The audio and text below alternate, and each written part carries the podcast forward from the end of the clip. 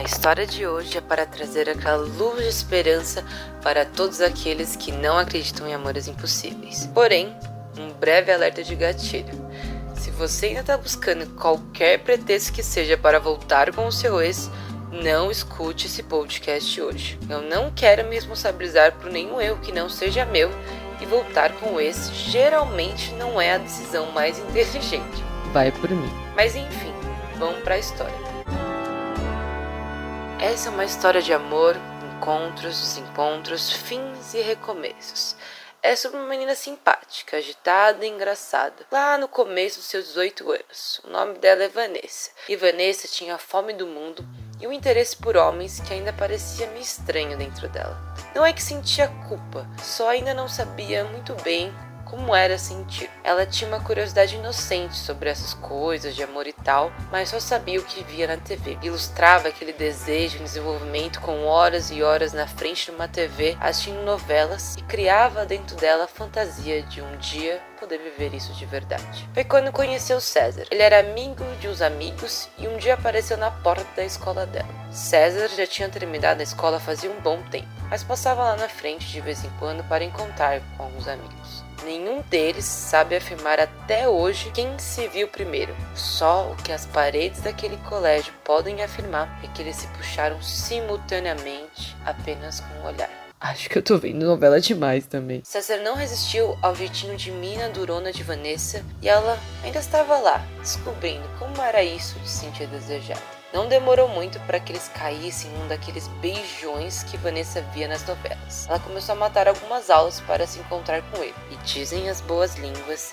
que era aquele tipo de beijo que a gente só dá quando tá muito apaixonado. Ou com muito tesão, né? E assim eles foram ficando e de beijo em beijo foi rolando algo além do que só o desejo de se agarrar. Algo nascia dentro deles e de formas diferentes em cada um, mas ninguém tinha coragem de dar um nome para isso. Talvez achavam que seria ousadia demais. De qualquer forma, todos os dias Lá estava César esperando Vanessa na porta da escola. Teve até um dia que César fez o romântico inspirado, e mesmo literatura não sendo a sua praia, ele quis impressionar Vanessa. E lembrou que a sua mãe sempre quis que seu pai recitasse Caio Fernando de Abreu para ela. Como ele nunca fez, ele decidiu escrever para Vanessa em um papel surrado, mas cheio de boas intenções, ele escreveu: Muita coisa que ontem parecia importante ou significativa, amanhã virará pó no filtro da memória mas o sorriso, esse resistirá a todas as ciladas do tempo. Que sorriso? se perguntou Vanessa. Mesmo tendo um coração bruto, Sazia tinha muito mais dom para essas coisas do que ela. Eu acho que a única coisa que ela sabia sobre o amor era sentir. Como a vida não é para amadores e toda boa história começa a ficar boa pelo problema, Armand e Vanessa havia se mudado para São Paulo e dizia como as oportunidades eram melhores por lá e que seria um bom recomeço para as duas. Convencida daquilo que as mães sempre dizem, amor não sustenta a barriga, Vanessa pegou suas coisas e foi para a capital com algo que alimenta mais do que amor. Esperança. Era o fim de César e Vanessa. Infelizmente, naquela época, César não podia passar madrugadas stalkeando Vanessa como a gente pode hoje em dia. E o que restou para ele foi apenas lembrar. Depois de um, dois, três anos se lamentando consecutivamente, César conheceu Marina e se casou com ela. Olha, eu não sei muito bem sobre Marina, só sei que alimentava um ódio mortal por Vanessa. Mas é compreensível, afinal, a ex do seu ex nunca vai ser a sua pessoa favorita. Ainda mais quando ele ainda ama, né? Enquanto isso, Vanessa seguia sua vida em São Paulo, fazendo o que podia para se virar e aproveitar as oportunidades que tanto haviam sido prometidas a ela. Ela ainda não sabia que César já era casado, de papel assinado e um coração partido. Vanessa é aquele tipo de pessoa prática. Se for para arrancar o band-aid, que seja numa puxada só, sem dó. Já o César fazia o tipo mais sofrido, daquele que se lamenta apoiado no seio de outra mulher, porque afinal assim dói menos, né? Entre as diferentes formas de passar por um termo, no fim, cada um seguiu seu caminho à sua maneira. Durante esses três anos, eles não se falaram, nem por cartas, o que eu achei péssimo, nem para aproveitarem um glamour do amor à moda antiga. Hoje em dia o que a gente faz é ficar bêbado e apagar mensagem no WhatsApp. Sem se dar conta que já estava próximo do Natal, Vanessa só se lembrou disso quando ela e a sua irmã arrumavam as malas para visitar seus familiares no Maranhão. Vanessa era prática, como eu disse, e como toda pessoa prática, segurava o coração com as mãos e engolia aquela saudade seca goela abaixo. Afinal, era muito mais fácil morrer com as palavras do que acabar falando em falso. Chegando no Maranhão, as irmãs aproveitaram o feriado com a família e se divertiram bastante. Todos perguntavam como era viver em São Paulo, se tinha realmente todo aquele glamour metropolitano ou se a única diferença é que nas ruas dormiam mais pessoas. Não sabiam o que responder. Realmente, aquela cidade carregava uma luminosidade diferente, um brilho acinzentado, nem bonito, nem feio. Apenas era alguma coisa que não conseguiam explicar. Até agora, ninguém tinha falado de César. Isso já dizia muita coisa. Vanessa tinha medo de perguntar e acabar descobrindo. Sua tia, que também era uma pessoa prática, puxou o band-aid e logo disse: César está casado com Marina. Quem é Marina? Sei lá, foda-se. César casou. O coração que estava em sua mão agora batia sem seu controle. Tudo bem, tudo bem, tudo bem. Vanessa repetia com ela mesma. É porque a gente tem essa mania de tentar se convencer mais do que convencer os outros. Vanessa, que não entendia de amor, agora entendia de mago. Aquela noite foi bem difícil de dormir. Virava de um lado para o outro, inconformada e assustada triste e com raiva. Mas enfim amanheceu e era um novo dia. Foda-se César. Mas César era esperto e romântico demais. Aquele equilíbrio que a gente gosta, né, meninas? Como todo homem apaixonado e confiante, assim que descobriu que Vanessa estava na casa dos seus pais, foi atrás dela. Sem pedrinhas na janela, as paredes daquela casa nunca haviam escutado campanha mais extensa do que a daquela tarde. Era César. Todos em casa sabiam.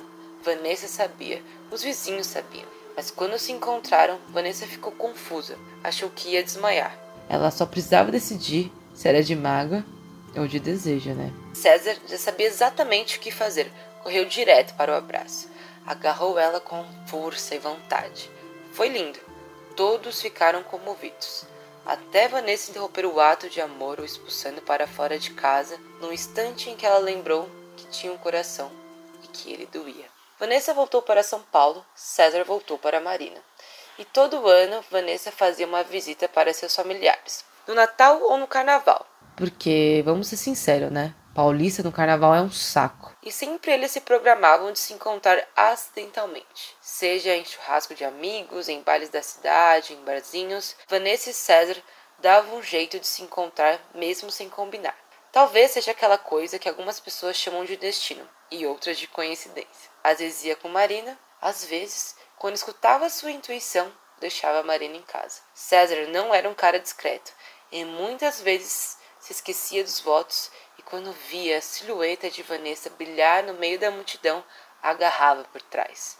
Vanessa fazia escândalo, porque essa era uma forma eficiente de disfarçar a alegria. E uma vez por ano, essa mesma história se repetia em uma cidadezinha no Maranhão. Mas a vida acontece e não espera por ninguém. E a vida aconteceu. Vanessa agora tinha duas filhas e César um ou dois filhos. Vanessa tinha uma vida em São Paulo e César uma vida no Maranhão. Será que eles ainda se amavam depois de 20 anos? Todos no bairro se perguntavam.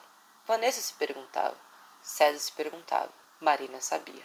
Quando você dorme e acorda com o mesmo homem por 20 anos, você acaba sabendo mais do que gostaria. Entre encontros e desencontros, vontades veladas e aquele e se que parava na cabeça de ambos, um dia perceberam que toda aquela historinha já completava 36 anos. 36 anos que César e Vanessa era apenas uma forte terrível lembrança, que não morre com o passar do tempo, mas cresce em formato de sonho. Já não sabiam mais se era amor ou fantasia. Não conheciam o corpo um do outro. Nunca acordaram juntos. Desconheciam o gosto de cada um. Mas, em suas cabeças, nutriam detalhes precisos que nunca se deram trabalho de reparar em transes reais. Já se confundiam se o que sentiam tanto eram apenas ilusões bem elaboradas. Afinal, a imaginação combinada com desejo pode alimentar sentimentos inexistentes, e um amor proibido pode ser muito mais gostoso do que o amor vivido de verdade. Talvez até ficavam satisfeitos em ser apenas uma história de amor de novela, que termina bonita sem antes começar. Talvez isso bastasse, mas talvez não. Agora, pelo menos, já entendiam de amor, e talvez isso sim bastasse. Então é isso, galera. A história de hoje foi essa. E se você quiser que a sua história seja contada e narrada por mim, é só você ir lá no Instagram, dofervedouro, e manda uma DM pra gente que ela vai aparecer aqui no nosso podcast. Até a semana que vem. Beijo!